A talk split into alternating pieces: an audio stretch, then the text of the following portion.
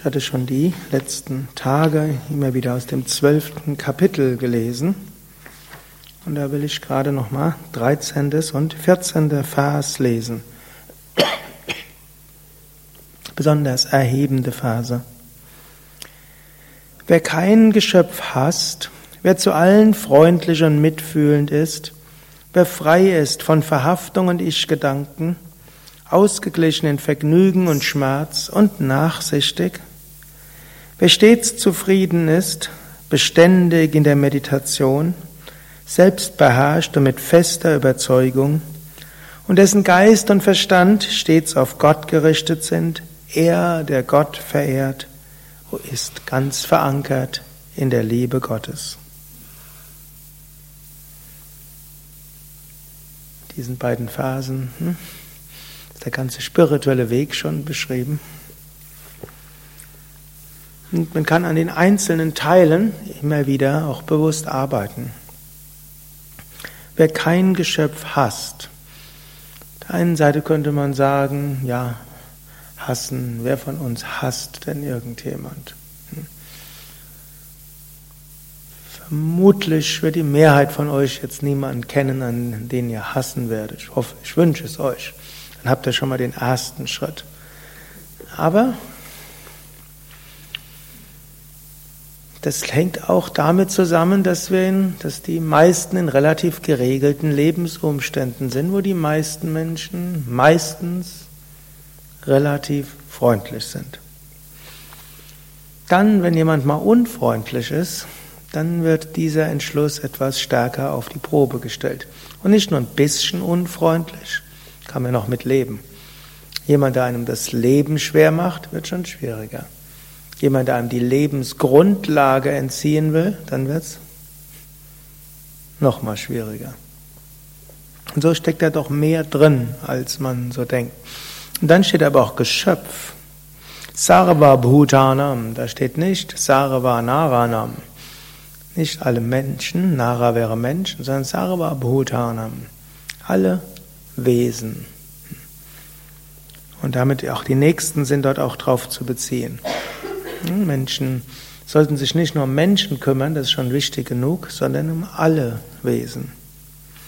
Wer zu allen Maitra, Maitri und Karuna gelten lässt. Maitra oder Maitri heißt, Maitri werden auch die meisten wissen. Mitgefühl, Liebe, Freundschaft. Und Karuna heißt Mitgefühl, Liebe, Freundschaft. Karuna wird aber meistens als Mitleid übersetzt und Maitri Mitgefühl und Liebe. Und Eva heißt allein. Hm, also, wenn man das allein hat. Nicht so einfach, oder? Menschen sind mal freundlich, Menschen sind mal weniger freundlich. Menschen beschäftigen einen manchmal überflüssigerweise, weil sie sich nicht nur verhalten, wie man, wie sie sich verhalten sollten. Menschen machen Dinge, die einen große Schwierigkeiten bringen. Krishna empfiehlt hier, mit Geist von Mitgefühl und Liebe gelten zu lassen. Was nicht heißt, dass man sich alles gefallen lässt. Wer die Bhagavad Gita genauer kennt, weiß, nachher passiert noch was anderes. Aber es heißt, dass wir nicht aus Hass heraus handeln, sondern dass man aus, letztlich aus dem Geist des Mitgefühls handelt. Und in Maitri, also wenn es Sarva Bhutanam, Bhuta ist ja ein wunderschönes Wort. Bhuta heißt zum einen sind die Elemente. Bhuta heißt Wesen. Bhuta heißt auch das Unendliche. Bhuta sind auch die Geister. In bestimmten Kontext sind Bhutas sogar die Gespenster. Also es ist lustig, dass im Sanskrit dieses eine Wort für so viel steht. Und somit ist es ganz umfassend. Also letztlich mit allem, was auch immer man sich vorstellen kann, ob es so abstrakte, unendliches, konkrete Menschen, konkrete Wesen, Pflanzen, Tiere. Wir wollen zu allen dieses Gefühl des Mitgefühls entwickeln und der Liebe entwickeln was auch immer geschieht. Da muss man trotzdem tun, was das Richtige ist. Und das weiß man natürlich nicht immer, was ist das Richtige. Also muss man nach bestem Wissen und Gewissen sich entscheiden. Und das kann auch mal heißen, dass man auch mal nicht so freundlich ist. Aber das ist auseinanderzuhalten, das, was ja auch Mahatma Gandhi so wunderbar vorgelebt hat. Man kann sich gegen das Unrecht wenden, aber nicht die, die Unrecht tun, hassen. Dennoch die tun das, sei es, dass sie entweder denken, dass sie das Richtige tun, oder weil sie selbst verletzt sind, oder weil sie in irgendeiner Form vielleicht eine schwierige Kindheit hatten, in diesem oder in einem früheren Leben, das wissen wir alles nicht. Und so ruhen sie vielleicht nicht in dieser Liebe und leiden natürlich selbst am meisten. Also brauchen sie unser Mitgefühl. Mitgefühl zu einem anderen Menschen zu haben, heißt aber nicht, dass man einfach alles zulässt, was der andere Mensch so macht. Und manchmal muss, ist man dann vielleicht sogar gezwungen, etwas zu tun, wo man weiß, es tut dem anderen Menschen weh. Man versteht vollständig, dass der andere Mensch einem böse sein wird. Man versucht es zu lindern, man versucht irgendwo eine Lösung zu finden und manchmal gibt es keine dann hat man trotzdem Mitgefühl und tut das, was zu tun ist, was zum größtmöglichen Guten führt und zum möglichst wenig Leiden. Das ist ja auch letztlich wie bei der Ernährung. Da wird mir auch manchmal gefragt als Vegetarier, tust du nicht auch den Pflanzen weh, wenn du Pflanzen isst? Meistens äh, tut man das einfach mal so ab. Äh, soll dieser Quatsch. Äh. Pflanzen empfinden doch keinen Schmerz. So ganz einfach ist das nicht. Also man kann irgendwo irgendwelche Elektroden an eine Pflanze anschließen und die schlägt aus, wenn man, wenn man irgendwo an irgendeiner Stelle etwa ein Blatt abschneidet.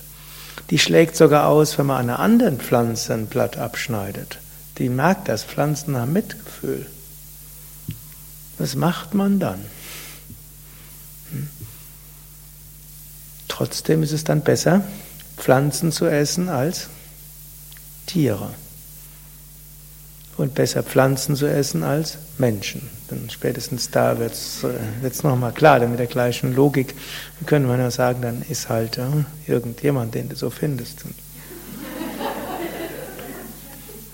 Und es gab auch schon Kulturen, die ihren Speiseplan so angereichert haben was zum Teil zu Dauerkriegen geführt hat, denn die haben immer jemanden gebraucht zum Essen. Und so wollen wir das größtmögliche Gute tun und das, und das geringstmögliche Leid erzeugen. So hat es auch mal der Buddha gesagt. Es ist nicht möglich, kein Leid zu erzeugen, aber es ist möglich, so wenig Leid wie möglich zu erzeugen. Es ist nicht möglich, dass alle Menschen einem nur liebevoll und dankbar sind für die großartigen Dinge, die man getan hat. Aber man kann sich vornehmen, das größtmögliche Gute zu bewirken. Und das kann man sich bewusst vornehmen. Und dann kann man es bewusst umsetzen. Aber wenn man sich entdeckt, dass da doch ein Ärger ist, dass da doch irgendwo ein Nichtmögen zu einem Menschen ist, kann man versuchen, den Menschen zu verstehen. Man kann ihm Licht schicken, man kann Verbundenheit spüren, kann das leidende Schreien einer verletzten Seele wahrnehmen und schauen, kann ich etwas tun? Oder in Ohnmacht sagen, leider nicht, ich vertraue die Person Gott an.